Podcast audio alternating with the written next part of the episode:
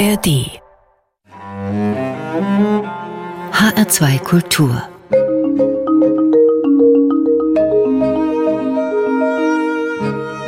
Doppelkopf am Tisch heute mit Hans Sarkovic, ehemals Programmchef von H2 Kultur, Verfasser zahlreicher Aufsätze und Bücher zur Geschichte des Hessischen Rundfunks, zur Gründerzeit des Radios in der Weimarer Republik und zur Rolle des Rundfunks während der NS-Zeit und vielen anderen Veröffentlichungen mehr. Unter anderem jetzt auch letztes Jahr erschienen, im Jahr 2022 erschienen das Buch 100 Jahre Radio in Deutschland, herausgegeben von der Bundeszentrale für politische Bildung, wo Hans Sarkovic auch mit Herausgeber ist. Ja, und damit sind wir schon beim Thema des heutigen Doppelkopfs. Es geht nämlich genau darum. 100 Jahre Radio, Gastgeber ist Martin Maria Schwarz. Einen schönen guten Tag, Hans Sarkovic. Hallo. Sie sind ein Mensch des Radios, haben ihm einen Großteil Ihres beruflichen Lebens gewidmet, Hans Sarkovic. Welche Erfahrung hat Sie denn zum Radio gebracht? Ja, die Erfahrung eines Pubertierenden, der die Welt entdecken wollte. Ich bin auf dem Dorf groß geworden und für mich war die Kurzwelle meines ersten Kofferradios, dass ich mir höchstwahrscheinlich mit kindlicher Schwarzarbeit verdient habe. Damals durfte man ja auch noch nicht arbeiten mit 12, 13. Aber ich habe es trotzdem getan und konnte mir das Kofferradio leisten und das war eine unglaubliche Entdeckung, obwohl das nur das 49 Meter Band auf Kurzwelle hatte, also ein Prinzip des Europaband. Aber danach kaufte ich mir ein anderes Radio, das dann das Breite ab 19 Meter auf dem Kurzwellenband hatte. Und dann konnte ich Radio Peking hören in Deutsch, Radio Tirana, amerikanische Sender, Radio Moskau in Deutsch. Und das waren gespenstische Situationen, wenn man nachts da im Bett lag und hörte dann über Kopfhörer oder manchmal über Lautsprecher diese Sender. Das war ein, ein, ganz großes Abenteuer für mich damals. Kann man sich heute kaum noch vorstellen mit Internet. Aber äh, das war mein, ja, mein Weg, meine Öffnung zur Welt hin. Ja. Und die Welt kam zu, zu Ihnen und hat Sie dann auch so geprägt, dass Sie ein Rundfunkmann geworden sind. Ich habe es am Anfang gerade genannt. Der 100. Geburtstag des Radios der wurde schon mal gefeiert, nämlich 2020 und wird jetzt wieder gefeiert, 2023. Es gibt also zwei Geburtsmomente aus unserer Sicht. Ich spreche jetzt von der, von der deutschen Perspektive. Sortieren Sie doch diese bitte gerade mal zu Beginn unseres Gesprächs, die beiden Momente. Ja, also wenn man ganz früher noch beginnt, dann sind wir im Ersten Weltkrieg. Dort werden die ersten Radioversuche in Deutschland gemacht, sehr erfolgreich.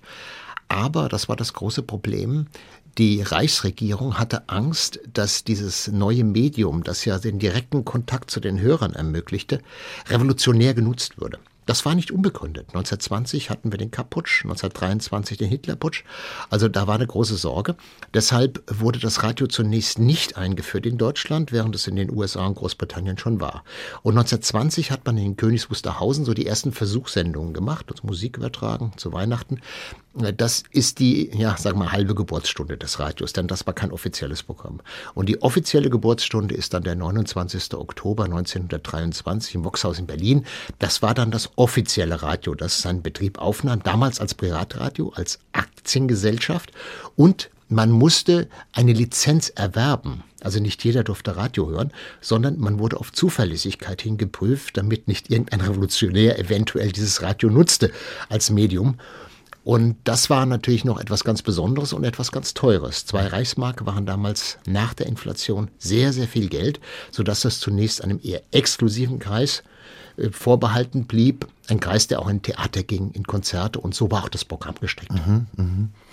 Und so erklärt sich dann auch diese dreijährige Kluft zwischen der ersten Übertragung eines Weihnachtskonzertes und dann der ersten offiziellen ja, Erklärung, jetzt gibt es einen Rundfunk. Sie haben es gerade auch schon erwähnt, am Anfang die Zuhörerschaft, überhaupt diejenigen, die überhaupt einen Radioempfänger hatten, noch sehr klein.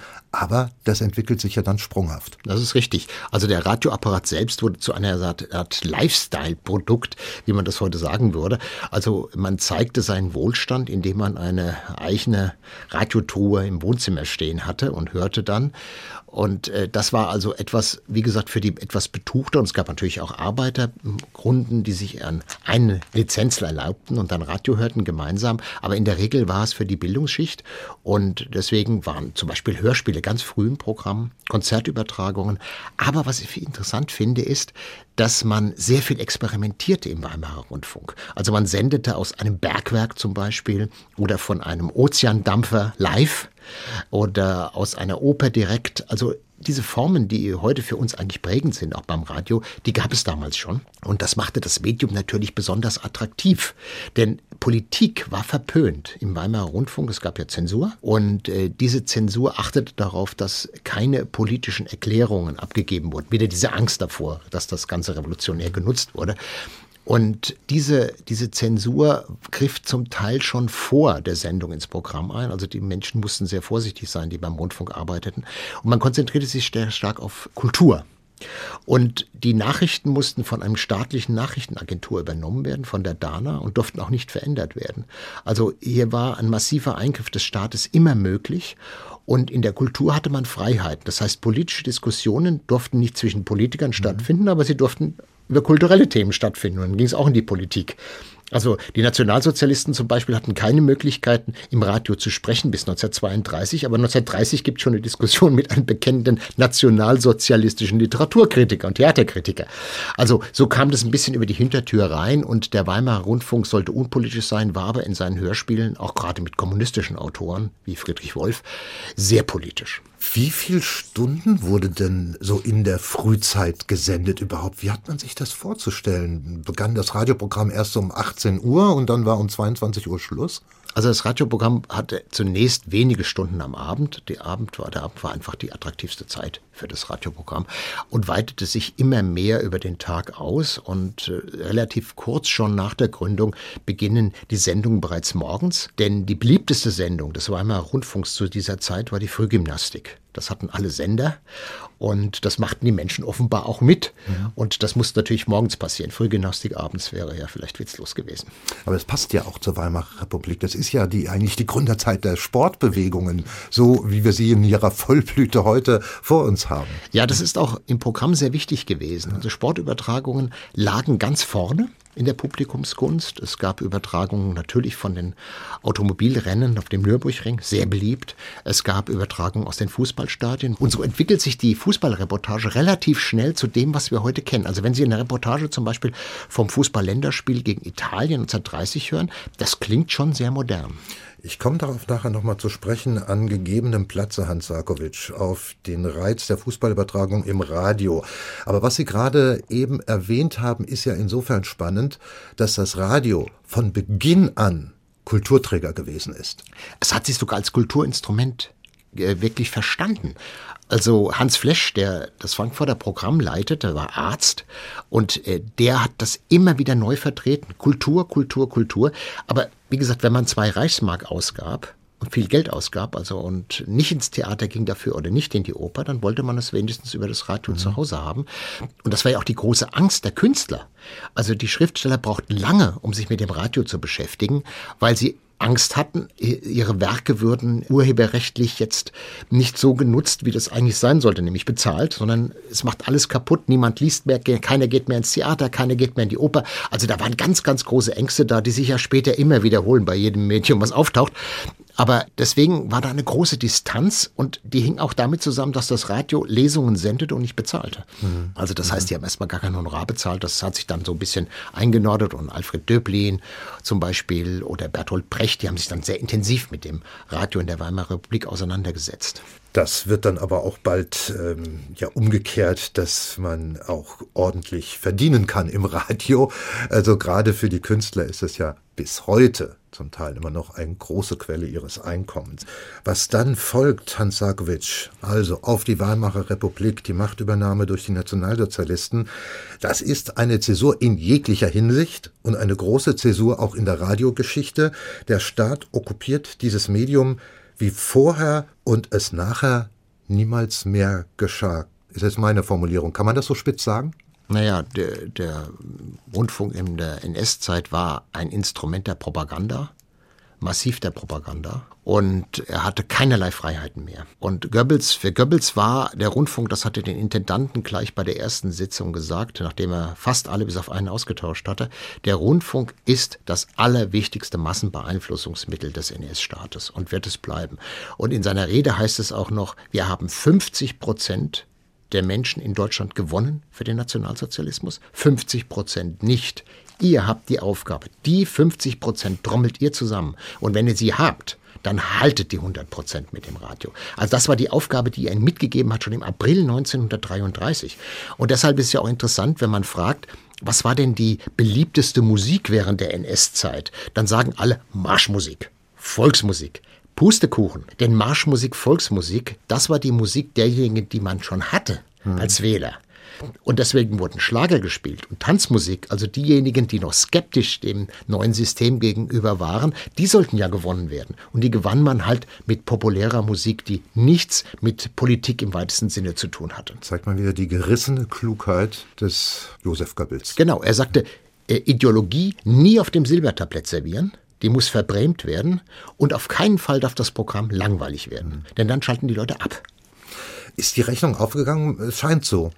Ja, unbedingt. Also es war ja so, dass das Radio eigentlich die große Stütze für das nationalsozialistische System war und wurde auch entsprechend eingesetzt. Es beginnt ja schon am 30. Januar 33 mit dem großen Fackelmarsch in Berlin, der von allen Sendern übertragen werden musste, außer dem Bayerischen Rundfunk, der das abgelehnt hatte, aber alle anderen haben übertragen. Und da hatte Goebbels zwei Reporter eingesetzt, die bekennende Nationalsozialisten waren. Und das sollte zeigen, es ist nicht die 28. Regierung der Weimarer Republik, die jetzt antritt, sondern es ist etwas Neues, etwas Revolutionäres. Das heißt, er hat das Radio von Anfang an eingebunden und er hat dann später auch im Zweiten Weltkrieg zum Beispiel mit den ganzen Sendeanlagen, die gebaut wurden und die ganzen Sender weltweit unglaubliche Propaganda gemacht und war zum Beispiel in Großbritannien mit den englischsprachigen Sendungen aus seiner Giftküche sehr erfolgreich. Kann man sagen, kann man genauso sagen, wie ich es eben versucht habe, spitz zu formulieren, dass es vorher und nachher niemals so eine starke Okkupation des Radios von einer einzigen Seite gab, dass die Wirkmächtigkeit des Radios niemals mehr so groß war, wie leider Gottes unter der NS-Diktatur? Ach, das weiß ich nicht, weil gegen Ende der NS-Zeit ist ja der Film sehr stark in den Vordergrund gerückt. Also Goebbels merkte, dass das Radio jetzt seine Kraft verloren hatte, außer die Luftlagemeldung. Das war mhm. ganz entscheidend. Das war also etwas, was unglaublich gehört wurde. Aber der Film hatte eine wichtigere Funktion, weil er die Menschen ablenkte vom Bombenkrieg. Das konnte das Radio auch. Also wenn Sie die, die Schlager verfolgen, die gesendet wurden, ich habe mir jetzt gerade mal so eine Liste angeguckt eines Wunschkonzerts. Es geht alles vorüber, es geht alles vorbei, es kann doch ein Seemann nicht erschüttern und so weiter. Also das sind Lieder, die auch Durchhaltelieder sind, die wir heute als populäre Schlager von Hans Rühmann oder Zara Leander oder so weiter, weiter kennen, das waren Schlager, die extra getextet wurden, um sie in der Zeit, wo die Bomben auf Deutschland fielen, spielen zu können. Aber diese Schlager tauchten auch im Film auf und wurden entsprechend eingebaut. Also da bin ich ein bisschen skeptisch, mhm. ob man das über die ganze Zeit sagen kann. Sicherlich für die ersten Jahre ganz wichtig. Und dann muss man auch sagen, äh, das Radio spielte dann auch nach dem Zweiten Weltkrieg ideologisch nochmal eine Rolle in der sowjetischen Besatzungszone und der DDR. Auch da war es ganz, ganz eng staatlich geführt. Aber auch damals, und jetzt spreche ich von den Kriegszeiten oder von den Zeiten der Indoktrination, aber auch damals zeigte das Radio schon eine seiner großen Stärken. Es ist letzten Endes nicht 100 Prozent kontrollierbar. Die Funkwellen machen nicht vor Grenzen Halt. Sie überwinden lässig politische Grenzen. Ja, als einziges Medium. Die Zeitungen, Bücher konnten das nämlich nicht.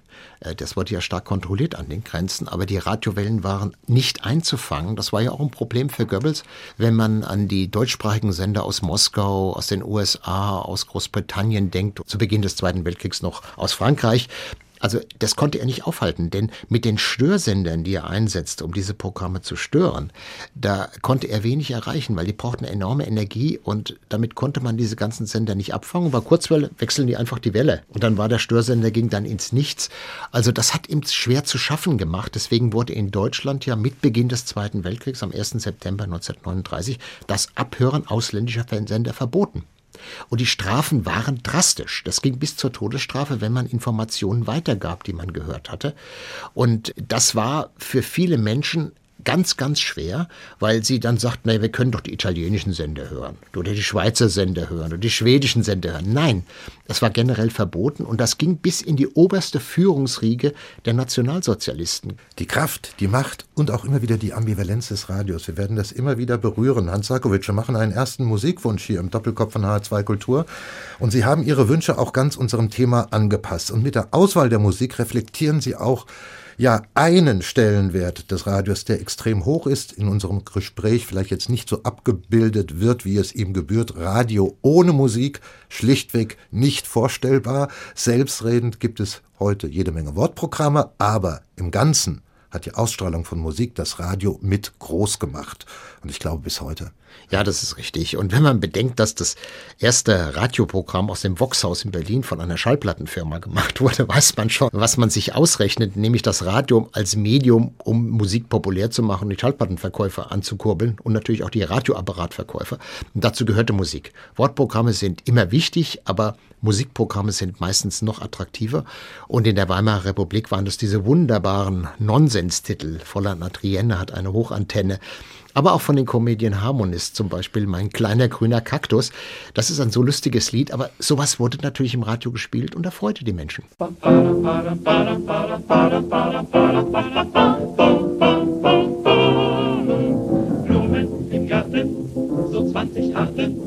von Rosen, Tulpen und Narzissen leisten sich heute die kleinsten Leute. Das will ich alles gar nicht wissen. Mein kleiner grüner Kaktus steht draußen am Balkon. Hollari, hollari, hollero. Was brauch ich rote Rosen, was brauch ich roten Mond? Hollari, hollari, hollero. Und wenn ein Bösewicht was Ungezogenes spricht, dann hol ich meinen Kaktus und der sticht, sticht, sticht. Mein kleiner grüner Kaktus steht draußen am Balkon. Hollari, hollari, hollero. Man findet gewöhnlich die Frauen ähnlich den Blumen, die sie gerne tragen. Doch ich sag täglich, das ist nicht möglich. Was sollen die Leute sonst von mir sagen? Mein kleiner grüner Kaktus steht draußen am Balkon. Hollolari, hollolari, hollolaro, bam, bam, bam, badam. Was brauch ich rote Rosen? Was brauch ich roten Mond? Hollolari, hollolaro, hollolaro. Und wenn ein Bösewicht was Ungezogenes spricht, dann hol ich meinen Kaktus und der sticht, sticht, sticht. Mein kleiner grüner Kaktus steht draußen am Balkon. Hollari, hollari, hollaro. Piep, piep, piep, piep, piep, piep, piep, piep. Heute um viere klopft an die Türe, Nanu Besuch so früh am Tage. Es war Herr Krause vom Nachbarhause, der sagt, verzeihen Sie, wenn ich frage. Sie haben doch eine Kaktus auf Ihren kleinen Balkon. Hollari, hollari, hollero. Der fiel soeben runter, was halten Sie davon? Hollari, hollari, hollero. Der fiel mir aufs Gesicht, ob glauben oder nicht. Nun weiß ich, dass Ihr kleiner grüner Kaktus sticht. Bewahren Sie Ihren Kaktus gefälligst anderswo. Hollari, hollari, hollero. Musik von den Comedian Harmonists, gewünscht von meinem heutigen Doppelkopfgast, dem ehemaligen HR2 Kulturprogrammchef, Radiohistoriker und Mitherausgeber des Buches 100 Jahre Radio in Deutschland. Dieser Doppelkopf ist übrigens in der ARD Audiothek auch abrufbar genauso wie unter hr2.de. Unser Thema ist 100 Jahre Radio. Im Oktober dieses Jahres ist Stichtag 1923. Im Oktober 1923 wurde der offizielle Rundfunk in Deutschland eingeführt. Gastgeber im Doppelkopf ist weiter Martin Maria Schwarz. Hans Sarkovic, jetzt nochmal zu Ihnen persönlich. Wann war denn für Sie der letzte große Radiomoment? Also dieses Momentum einer Bannkraft, wie sie nur dieses Medium be- und erwirken kann. Jetzt ganz kürzlich vielleicht. Vielleicht der extremste Radiomoment, der liegt schon länger zurück. Das waren die Zahlensendungen aus der DDR. Das muss man sich so vorstellen. Man liegt nachts um zwölf im Bett und dann schaltet man über Mittelwelle oder lange Welle, geht man über die Skala und dann kommt eine Stimme, die sagt drei, fünf, sieben, neun, zwölf, eins, vier. Und man versteht das nicht und denkt, das, was ist das jetzt? Und es dauerte, bis ich erfuhr, dass das die Codezahlen sind für die DDR-Spione im Westen. Die hörten das ab und schrieben das dann auf und dieses System ist nie geknackt worden. Das heißt, das waren die Anweisungen, die darüber gegangen. Und wenn man das dann noch wusste, wurde das ja noch unheimlicher. Also das ist nicht mehr ja. zu toppen gewesen. Ja, Aber es gab viele schöne Radiomomente, äh, gerade bei Reportagen. Also ich meine, ich bin ein großer Fan von der Samstagsreportagen, also dem Spieltag in der Bundesliga Live-Konferenz. Das ist ganz großartig. Und wenn ich jetzt an das, die letzte Bundesliga-Saison denke, den letzten Spieltag, unfassbar, was da passiert ist. Also selbst wenn man wie ich keine Mannschaft hat oder beziehungsweise eine, die unterdessen in der Regionalliga spielt, also wenn man keine Mannschaft hat, ist man dann fasziniert davon, was da passiert und welche unglaubliche Dynamik sich da entfaltet. Das gibt es, so habe ich mir gerade jetzt sagen lassen, weil sie den letzten Bundesligaspieltags betrifft, auch den der zweiten Liga war genauso mhm. packend und spektakulär, fast grotesk es gibt immer noch Menschen, das habe ich mir bestätigen lassen, die tatsächlich diesen Drive-Way-Moment haben. Sie hören Radio, sind von der Spannung, die sich durch das Radio wie durch kaum ein anderes Medium übertragen lässt, so gebannt, dass sie das Auto rechts ranfahren und stehen bleiben. Ja, das kann Weil, ich gut verstehen. Ja, also gibt's das immer noch. Ist, das, ja. ist, das kann ich wirklich gut verstehen. Und die Reporter und Reporterinnen, ja heute glücklicherweise auch, die sind ganz großartig. Und auch wie sie das machen. Also das wird ja als Krimi inszeniert. Das Ganze, ähm, das ist wirklich großes Hörspiel. Und ich muss sagen, wenn ich das vergleiche, es gibt natürlich die Konferenzschaltung, komme später nochmal auf sie zurück, eher auch im Fernsehen mittlerweile, aber bis heute hat es der jetzt übertragene Sender Sky nicht geschafft, in der Konferenz per Bild das Gleiche zu erzielen, wie es im Radio möglich ist. Diese Gleichzeitigkeit, die wird dort immer noch aufgehalten durch einen Moment der Verzögerung. Der mag zwar Spannung erzeugen, aber nicht so sehr wie das, was man gleichzeitig aus anderen Stadien in der Bundesliga serviert bekommt das per ist, Radio. Das ist richtig. Und ich habe immer das Gesamtbild. Ich sehe immer den, den, Platz, während ich im Radio nicht sehe. Da höre ich nur die Stimme und ich weiß, welche Aufregung da plötzlich ist, wenn da einer Tor, Tor brüllt. Wo, wo ist das gefallen gerade? Also, das ist, das ist einfach Spannung. Wir gehen nochmal in die Geschichte zurück, Hans Sargovic. Wir waren bei Weimarer Republik und wir waren in der NS-Diktatur und welche Rolle das Radio dort jeweils gespielt hat. Und jetzt sind wir in der Nachkriegszeit. Und nach dem Krieg wird nun Radio im Vergleich zu den Jahren zuvor zum Träger einer ganz gegensätzlichen Entwicklung.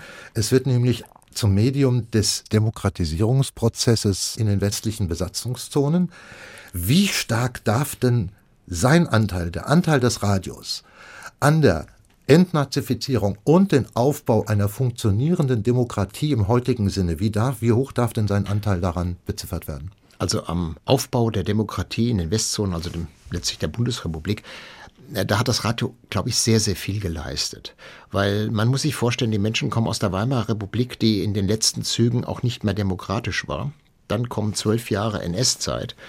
Und dann soll etwas Neues beginnen, dann sollen die Köpfe frei werden.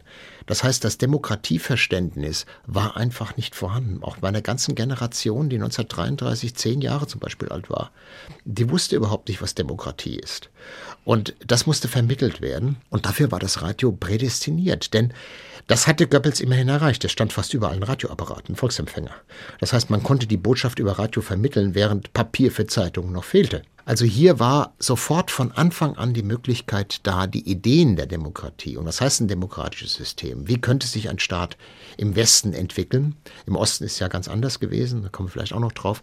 Aber wie, wie kann sich ein Staat entwickeln? Und vor allem, es gibt lustige Reihen, in dem vorgestellt wird, wie funktioniert ein Parlament?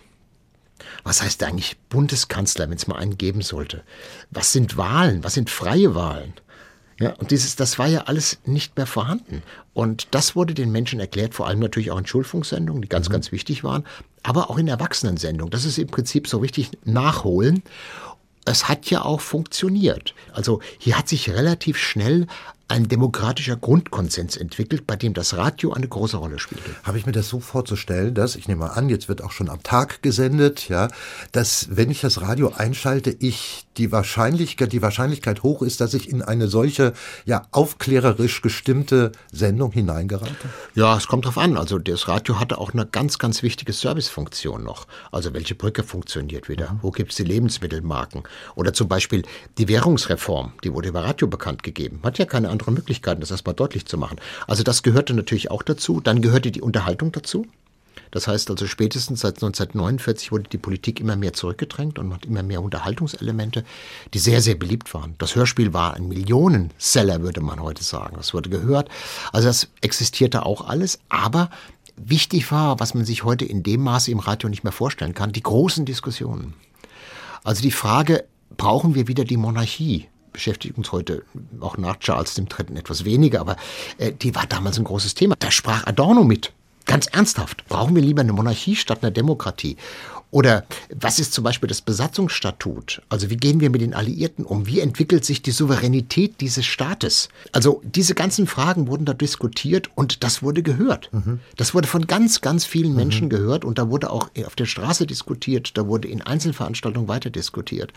Also das war schon etwas anderes, als wir uns Radio heute vorstellen wird klar. Ich stelle mir auch vor, dass selbst äh, der unpolitische Mensch, den gibt's ja auch immer, wenn der trotzdem da reingeriet in so eine Diskussionssendung, auch wenn es ihm vielleicht überhaupt nicht ansprach, so hat er doch mitbekommen, es wird diskutiert und kontrovers diskutiert, was ja schließlich eine Säule eines demokratischen Staatswesens ist. Genau, was er nicht kannte.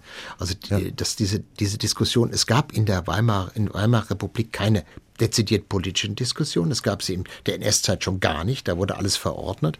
Und es gab sie in der sowjetischen Besatzungszone in dieser Form auch nicht. Und der Rundfunk wurde ganz klar mit dieser Aufgabe versehen, das durchzusetzen. Es ging nicht um Diskussionen über oder Demokratie oder irgendetwas. Nein, ihr setzt Sozialismus und Antifaschismus durch. Und das war nicht unähnlich den Doktrinen, die damals Goebbels ausgegeben hatte, nur halt in einer anderen politischen Richtung.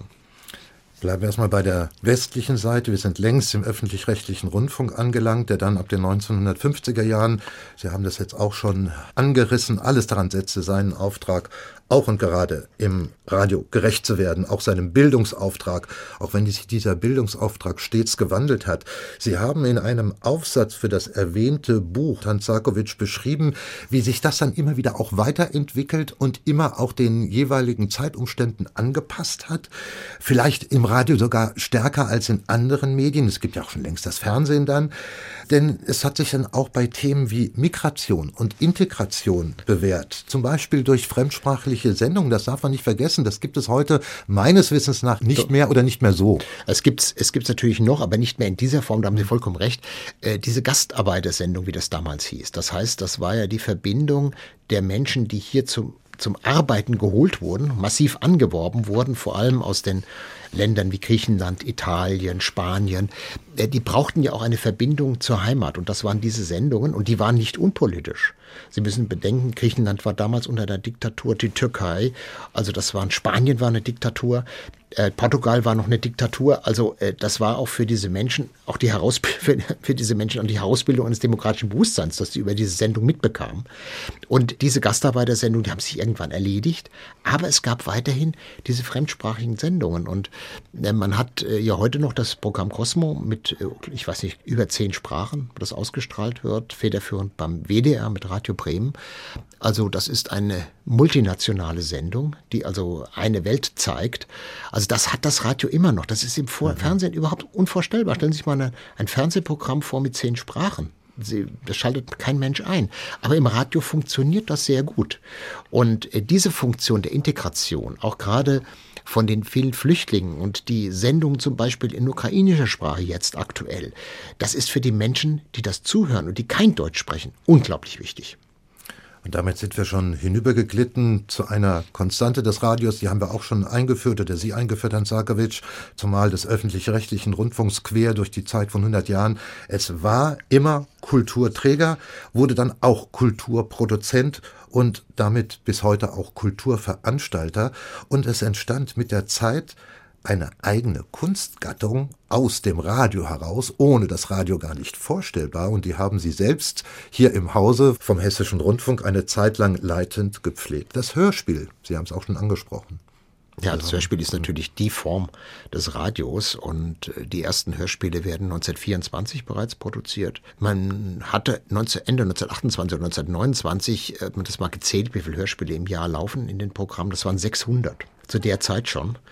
Das erreichen wir heute nicht mehr, aber äh, damals wurden Hörspiele auch sehr viel einfacher produziert. Man hat nämlich einfach das Ensemble von der Bühne geholt. Das spielt ja im Hamlet nach hier im Studio. Das haben die auch gemacht, brav mit Kostümen. Also die haben es genauso wie auf der Bühne gespielt. Das wurde dann gesendet, weil man hat ja bis Zu 1928 schön. live gesendet. Also das, äh, das war dann etwas simpler, aber es entsteht in der Zeit schon eine Hörspielkultur. Das war vergleichbar dem Fernsehspiel heute und auch vergleichbar durchaus dem Tatort, wobei die Hörspiele damals vielleicht sogar noch mehr Hörer hatten als der Tatort heute sehr, weil das war das Programm, das man abends hörte. Und da setzte sich die Familie hin und die hörte dann halt die Krimi rein oder man hörte auch mal was Anspruchsvolleres. Manchmal war man entsetzt von dem, was man hörte. Äh, da gab es dann massive Proteste. Es gab bei manchen Hörspielen Hunderte und Tausende von Anrufern oder Briefe, die geschrieben wurden. Das könnt ihr nicht bringen, weil man damals äh, auch glaubte, man hatte ein moralisches Volksempfinden noch, was da nicht dazugehört. Denn das neue Hörspiel hat auch was gewagt. Das Fernsehen hat ja erstmal nichts gewagt. Das, hat das, das Radio hat gewagt, auch dort neue Musik zu bringen und neue Hörspielformen, die sich nicht jedem gleichverständlich machten. Also da war ganz, ganz viel intellektuelles Potenzial. Und was wäre die deutsche Nachkriegsliteratur ohne das Radio? Mhm. Die ganzen Autoren. Ich meine, Martin Walser hat Regie geführt bei Feature-Sendungen. Der hat davon gelebt.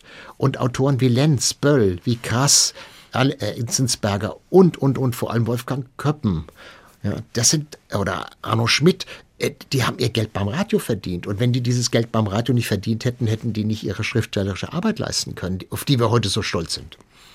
Und deswegen, deswegen wird auch aus guten Gründen nach wie vor viel Geld und Grips und Zeit investiert, auch und gerade das Hörspiel zu pflegen, weil, weil es sich, und das ist vielen vielleicht gar nicht so präsent, es sich weiterhin einer großen Hörerschaft erfreut. Ja, aber es ist natürlich interessant, dass das Hörspiel heute ein starkes Digitalmedium geworden ist. Also im Programm ist es eher ein kleiner Kreis, der das hört, aber dann über die ARD Audiothek zum Beispiel oder über andere Dienste, da sind es dann Hunderttausende, die Hörspiele hören. Dann merkt man, dass diese alte Form des Radios immer noch sehr, sehr viel Kraft hat. Auch das Aufkommen des Hörbuchs, gesprochene Literatur, heute längst etabliert als zusätzliche Quelle im Medienbedarf verdankt sich dem Radio nicht nur. Es gab und gibt auch immer noch unabhängige Hörbuchverlage, aber das Radio hat halt eben auch die Lesung dadurch, so wie Sie es gerade beschrieben haben, mit groß gemacht. Wir kommen zum zweiten Musikwunsch, Hans Sarkovic. It's Now or Never von Elvis Presley. Das muss ich natürlich reinnehmen, weil ich ja auch nicht nur Rundfunkenthusiast bin, sondern auch Hessen-Fan. Äh, Elvis Presley war von 1958 bis 60 in Friedberg als Soldat stationiert und hat dabei O Sole Mio in einer bestimmten Interpretation gehört und das, das möchte ich auch singen und hat sich schon in Friedberg überlegt, It's Now or Never als Titel den er dann auch eingespielt hat. Und es ist ja der erfolgreichste Elvis-Titel überhaupt äh, geworden. Aber interessant ist dabei, Elvis war zu der Zeit im Radio nicht präsent. Denn bei aller Avantgarde im Wortbereich, im Musikbereich, hat man das nur für den Bereich der hohen klassischen Musik genommen oder der neuen Musik. Aber in der Popmusik, in der populären Musik, da war der Schlager noch dominant. Das hat sich im Untergrund entwickelt. Das waren die interessanterweise die 9- bis 15-Jährigen, die Presley-Fans waren. Also das dauerte sehr lange, aber interessanterweise hat sich diese Musikform trotzdem zu einem Erfolg entwickelt. Das war Elvis Presley mit Rock'n'Roll, später die Beatles, die brauchten auch eine Weile.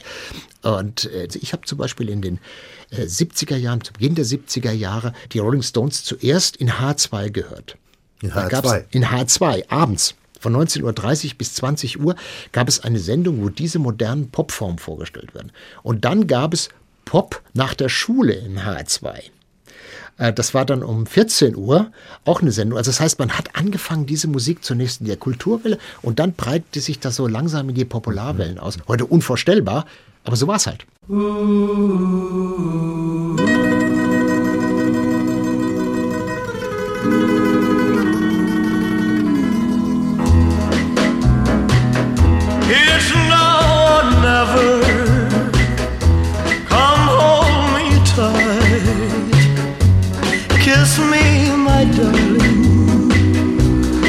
Mine tonight. Tomorrow will be too late.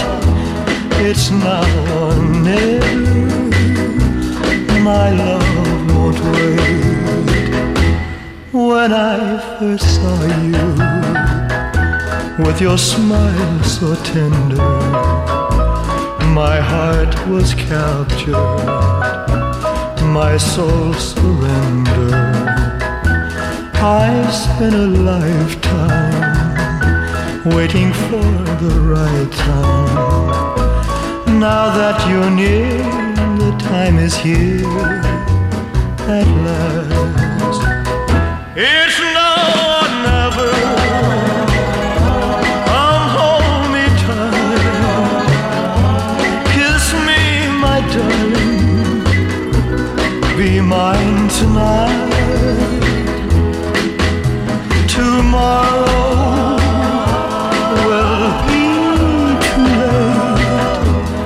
It's now or never, my love won't wait. Just like a willow, we would cry an ocean if we lost true love and sweet devotion. Your lips excite me. Let your arms invite. For who knows when we'll meet again this way. It's now or never. Come hold me tight. Kiss me, my darling. Be mine tonight. Tomorrow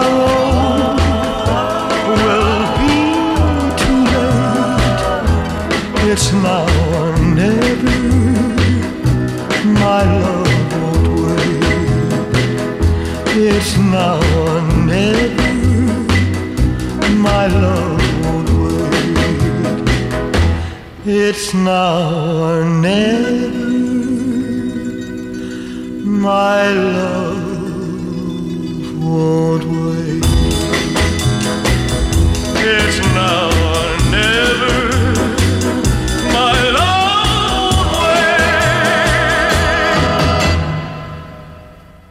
It's Now or Never von Elvis Presley, gewünscht von meinem heutigen H2 Doppelkopfgast Hans Sarkovic, lange Zeit Programmchef von H2 Kultur, Radiohistoriker, Radioliebhaber, wie wir schon hören konnten, und Mitherausgeber des Buchs 100 Jahre Radio in Deutschland, unserem Thema. Radio, Radio, Radio, das schnellste Medium der Welt, so rief der legendäre Radioreporter Günther Koch völlig enthusiasmiert ins Mikrofon während der genauso legendären Schlusskonferenz der ARD aus den Stadien der Fußball-Bundesliga im Jahre 1999, als sich alles überstürzte und das Radio wirklich zur Vollblüte gebracht wurde. Erstmal, Ansakovic, diesen Hoheitsstatus, das schnellste Medium der Welt zu sein, mit dem bin ich noch ja, groß und erwachsen, auch im Radio erwachsen geworden. Den hat das Radio aber mittlerweile eingebüßt. Ja, eingebüßt hat es nicht unbedingt. Das äh, Reporter vor Ort können immer noch zeitgleich berichten. Mhm. Aber das können auch andere unterdessen im Eben, Internet ja, so, ja. und auch über SMS. Und es gibt ja heute x Möglichkeiten, sofort was äh, zu reportieren. Aber diese Plastizität, die das Radio bei der Live-Reportage hat, das erreicht meiner Meinung nach kein anderes Medium. Also dieses direkte vor dem Mikrofon stehen, jetzt bin ich dabei, jetzt erzähle ich Ihnen das und auch noch in guter Qualität. Und ich weiß, es geschieht in dieser Sekunde. Das ist schon was Besonderes. Und dafür sind besonders sprechend die Sportübertragung, nicht nur, aber vor allem die Bundesliga-Schlusskonferenz, darüber haben wir schon gesprochen, aber man denke auch nur an die große Bedeutung, an den kollektiven ersten bundesrepublikanischen Großmoment des WM-Finales von 1954, die Reportage von Herbert Zimmermann, die, und das ist eigentlich Konsens, ein erhebliches dazu beigetragen hat, weil man damals vornehmlich zu 90 Prozent Radio hörte, dass es in der nachkriegsverunsicherten Bevölkerung in Deutschland zum ersten Mal wieder zu so etwas wie einem Wir-Gefühl kommen konnte. Also das, äh, diese Reportage ist wirklich ein Politikum allerersten Ranges Äh, diese ja, Aufgeregtheit, aber auch dann dieser Stolz, dieser unglaubliche Stolz auf diese Mannschaft, das hat, glaube ich, nicht nur in der Bundesrepublik gewirkt. Also Ines Gabel erzählte mir mal aus der DDR, dass man, das hat ja Wolfgang Hempel übertragen, äh, dass auch dort man unglaublich stolz war, dass es den Deutschen gelungen war, wieder die Weltmeisterschaft zu gewinnen gegen ein sozialistisches Brudervolk von Ungarn. Also äh, das hat, glaube ich, in beiden Teilen Deutschlands für, für große Aufregung, aber auch also für eine großes, große Stärkung des Selbstbewusstseins geführt. Ohne diesen Gewinn der Weltmeisterschaft und ohne diese Reportage hätte der ganz anders reportiert, wie zum Beispiel Wolfgang Hempel in der DDR, der ja eher zurückhaltender war in seiner Reportage, dann hätte das auch nicht so gewirkt wie ja. das, weil es gab ja kein Fernsehen. Es gibt zwar eine Fernsehaufzeichnung, aber die hat niemand gesehen. Womit wir dann weiter bei den exponierten Vorzügen des Radios bleiben, die man ja an einem runden Geburtstag, wie es ein Hundertster nun mal darstellt, unterstreichen darf, beziehungsweise vielleicht auch wirklich herausfiltern sollte, umso mehr, weil das Radio zum wiederholten Male Abschiedsgesänge ertragen muss, vor allem in einer Zeit, in der die Netzwerke der sozialen Medien offenbar die Vormachtstellung erobert haben. Doch dabei, gerade bei diesem Punkt, darf ja auch genannt werden, dass das Radio zunächst einmal das erste große soziale Medium war und eigentlich auch immer noch ist. Und ich spreche jetzt ganz bewusst vom Live-Radio und damit auch vom linearen Radio. Wie oft habe ich von Menschen gehört, und ich zähle mich selbst dazu, dass das Radio ihnen ein großer Trostspender gewesen ist, eine verbindungsaufbauende Kraft hatte und hat bis heute.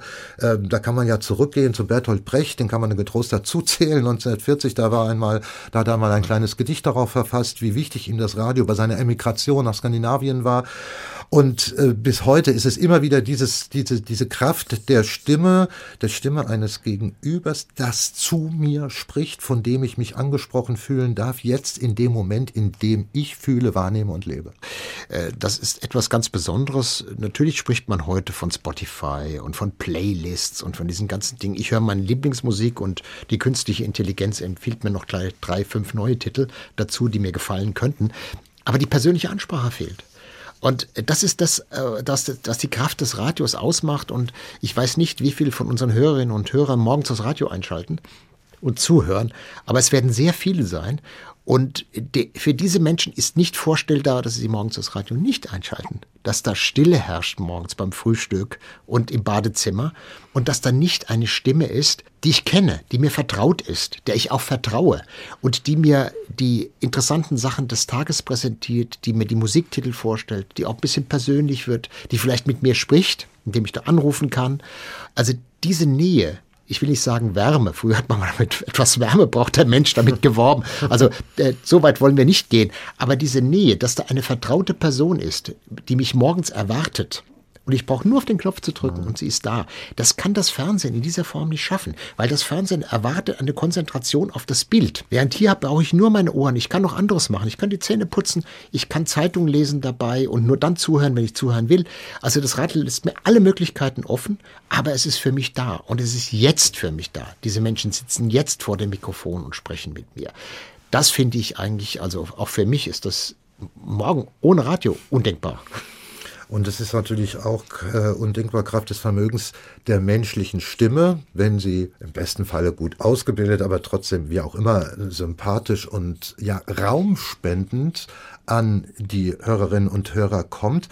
Und da sind wir, sind wir ja eben bei einem Vorteil. Wir haben nämlich nun mal ein Gehirn, das uns zuverlässig Bilder erzeugen lässt, die anders sind als die, die ich eben durch das Bild im Fernsehen oder sonstigen Medien vermittelt bekomme, weil die sind starr. Mhm. Aber mein Gehirn sprudelt. Es, es entzeugt seine eigenen Bilder. Für mich auch nach wie vor ein, ein Vorteil, dass das Radio hat. Ja, das Interessante ist ja, dass ich hinter jeder Stimme einen Körper vermute. Hm. Zu Recht natürlich. Aber ich stelle mir einen vor. Manchmal gibt es ja auch so Enttäuschungen, dass man dann die Stimme auch mal leibhaftig als Person sieht.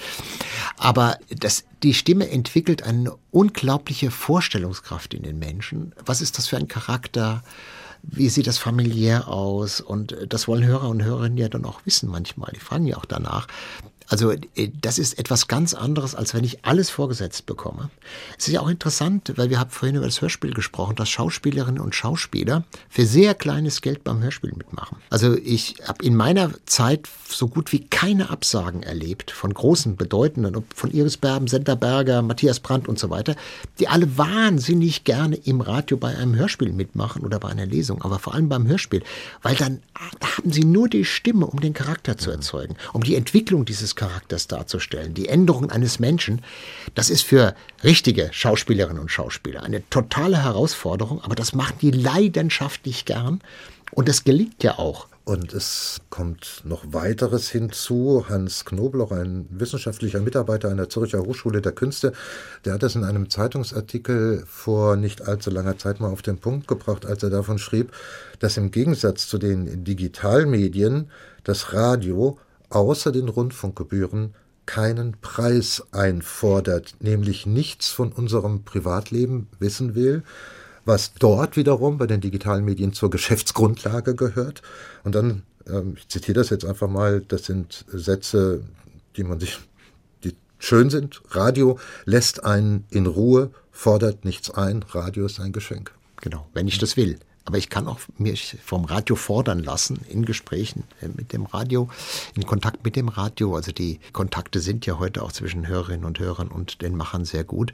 Das geht, aber ich muss es nicht. Ich kann auch nur einschalten und kann wieder ausschalten. Und das ist schön. Ich kann jederzeit ausschalten und mich wieder ausklinken, was anderes machen und weiß aber, wenn ich einschalte, ich habe eine gewisse Sicherheit in dem Programm sitzt jetzt jemand. Da sitzt keine künstliche Intelligenz, da sitzt kein Computer, der mir jetzt irgendwas ansagt, sondern da sitzt ein Mensch und der ist für mich da wenn es live gesendet wird, muss man ja auch mal dazu sagen. Ähm, und noch ein letzter Aspekt, auf den bei, auch bei wissenschaftlichen Erhebungen immer wieder hingewiesen wird. Das Radio ist ein Medium der Überraschungen. Als Nutzer wird mir etwas gegenübergestellt oder mir vorgesetzt, womit ich, das ich nicht schon vorher wusste. Ja, ja das dass richtig. ich nicht vorher ausgewählt habe. Ich denke auch nach wie vor. Ja, das ja. ist richtig. Also eine Playlist, die, die, die entspricht meinem Geschmack, aber ich lerne nichts Neues kennen. Und das ist ja auch hier in HR2 in unserem Programm so, dass sie hier immer wieder mit Neuem konfrontiert werden, sowohl im Wort als auch im Musikbereich. Und das interessiert, das interessiert Hörerinnen und Hörer, die aufgeschlossen sind dafür. Klar, wenn ich nur ein etwas hören will, was ich immer hören will, dann ist das natürlich auch mit einer Überraschung nicht gelungen.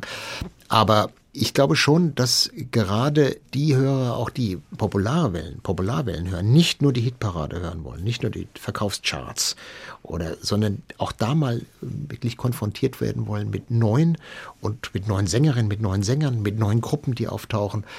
Und das ist auch etwas, was den Horizont erweitert und zwar ziemlich erweitert. Und das bekommt man en passant einfach so mit.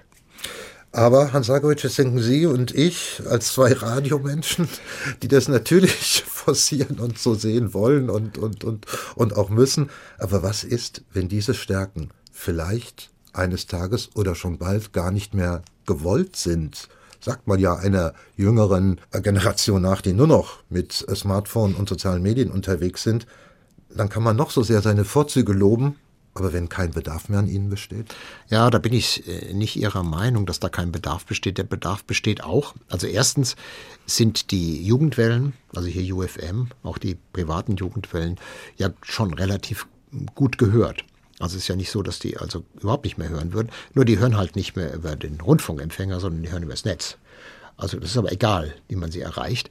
Und außerdem werden die auch älter. Das heißt, es gibt auch da eine, das merken wir ganz deutlich, eine Veränderung der Bedürfnisse äh, dass man, wenn man jung ist, natürlich möglichst offen in alle Richtungen denkt, aber wenn man so ein bisschen älter wird, dann geht es doch ein bisschen zielgerichteter und da spielt auch diese persönliche Ansprache wieder eine mhm. größere Rolle. Mhm. Mhm. Dann wäre das ein Punkt, den das Radio nie verhökern darf, nie aufgeben darf, damit es auch noch seinen 125. und 150. Geburtstag in ja, nahezu der heutigen Form feiern kann. Das ist richtig. Und wenn Sie die ganzen DAB Plus Kanäle sich anschauen, die ja jetzt in jedem Autoradio, in jedem neuen zu kriegen sind, dann merken Sie, dass die alle auf Live setzen. Es sind keine Abspielkanäle, wie man sich eigentlich gedacht hätte, die lassen da die Musik hoch und runter laufen. Nein, da sitzt immer noch jemand, der moderiert. Und das zeigt, dass diese Form der persönlichen Ansprache auch ein Zukunftsmodell ist. Denn die überlegen sich nichts, das sind alles kommerzielle Sender, zum großen Teil auch da drauf, nichts, was nicht bei den Kunden ankommt. Also ich bin sehr, sehr optimistisch. Wir beide werden seit 200. Geburtstag vom Radio nicht mehr erleben, aber ich bin mir sehr optimistisch, sehr optimistisch, dass das Radio noch lange lebt. Und Sie haben zum Schluss noch einen dritten Musikwunsch, Hans Sarkovic. Auch der verweist auf etwas, was das Radio von Anfang an bis heute auszeichnet. Ja, das ist der Kulturproduzent Radio. Das ist ein ganz, ganz wichtiger Kulturproduzent. Da machen wir uns nicht immer äh, das so klar, dass ein großer Teil unserer gerade klassischen Musik, neuen Musik vom Radio produziert wurde, von Radiosendern und auch noch produziert wird und dass ein Großteil der Veranstaltungen in Deutschland von Orchestern gemacht werden, die dem öffentlich-rechtlichen Rundfunk angehören. Das ist ein Reichtum, den dieses Land leistet und der mit der Haushaltsabgabe finanziert wird, der kaum vergleichbar ist mit anderen Ländern, wo die Orchester kommerziell, sehr kommerziell sein müssten. Das muss hier nicht sein. Und auch diesen Reichtum gilt es zu erhalten. Und deswegen steht Chopin am Ende damit wir nochmal auf diese klassische Musik und auf dieses klassische Erbe, das von den, Radio, von den Radiomachern gepflegt wird, hinweisen können. Und zwar von Anfang an, wie wir vom Beginn des Gesprächs von Ihnen erfahren durften. Hans Sarkovic, ehemaliger Programmchef von HR2 Kultur, Radiohistoriker, mit zahlreichen Veröffentlichungen zu unserem Thema 100 Jahre Radio. Vielen Dank für das Gespräch hier im HR2 Doppelkopf. Wir hören jetzt zum Schluss noch Chopin, und zwar die Etude Opus 10 Nummer 3. Und vom Doppelkopf verabschiedet sich Martin Maria Schwarz. Tschüss.